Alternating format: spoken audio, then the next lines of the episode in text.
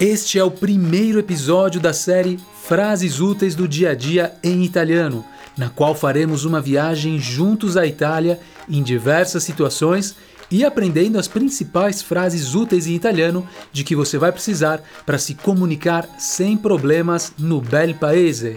No episódio de hoje, você aprenderá as primeiras frases e expressões em italiano que serão essenciais na comunicação com os italianos. E para apresentar esse conteúdo, dois dos professores da Itálica, Gabriele Salvatto e Vinicio Corrias. Si parte!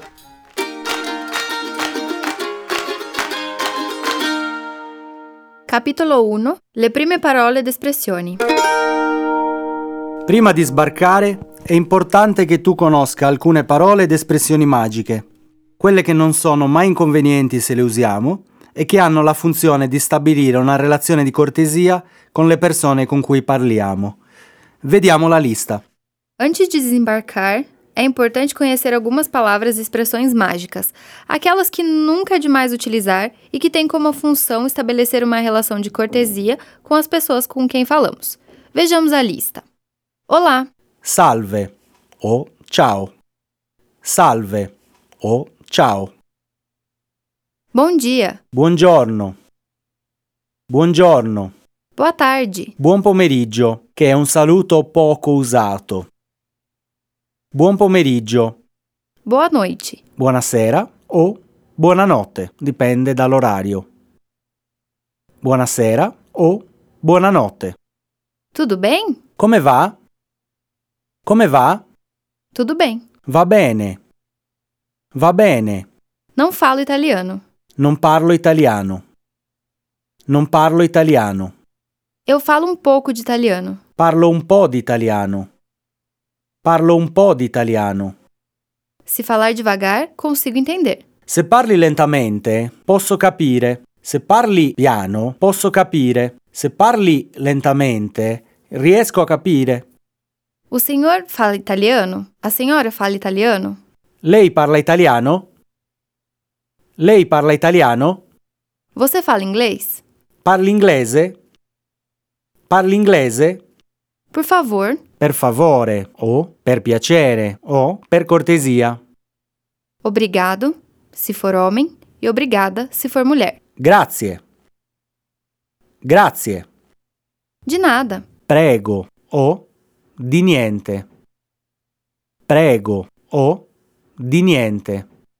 Imagine. Si figuri quando è formale, figurati quando è informale. Não tem de quê. Non c'è di che o di nulla.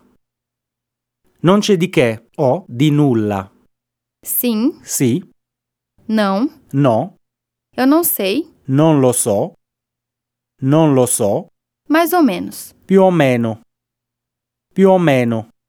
Com licença, desculpa. Scusi o permesso o con permesso quando è formale, scusa quando è informale. Sinto muito. Mi dispiace. Mi dispiace. Eu não entendo. Non capisco. Non capisco. Eu não entendi. Non ho capito. Non ho capito. Entendi. Ho capito. Ho capito. Tchau. Ciao. Até logo. Arrivederci o a presto. Arrivederci o a presto. Situazione 1.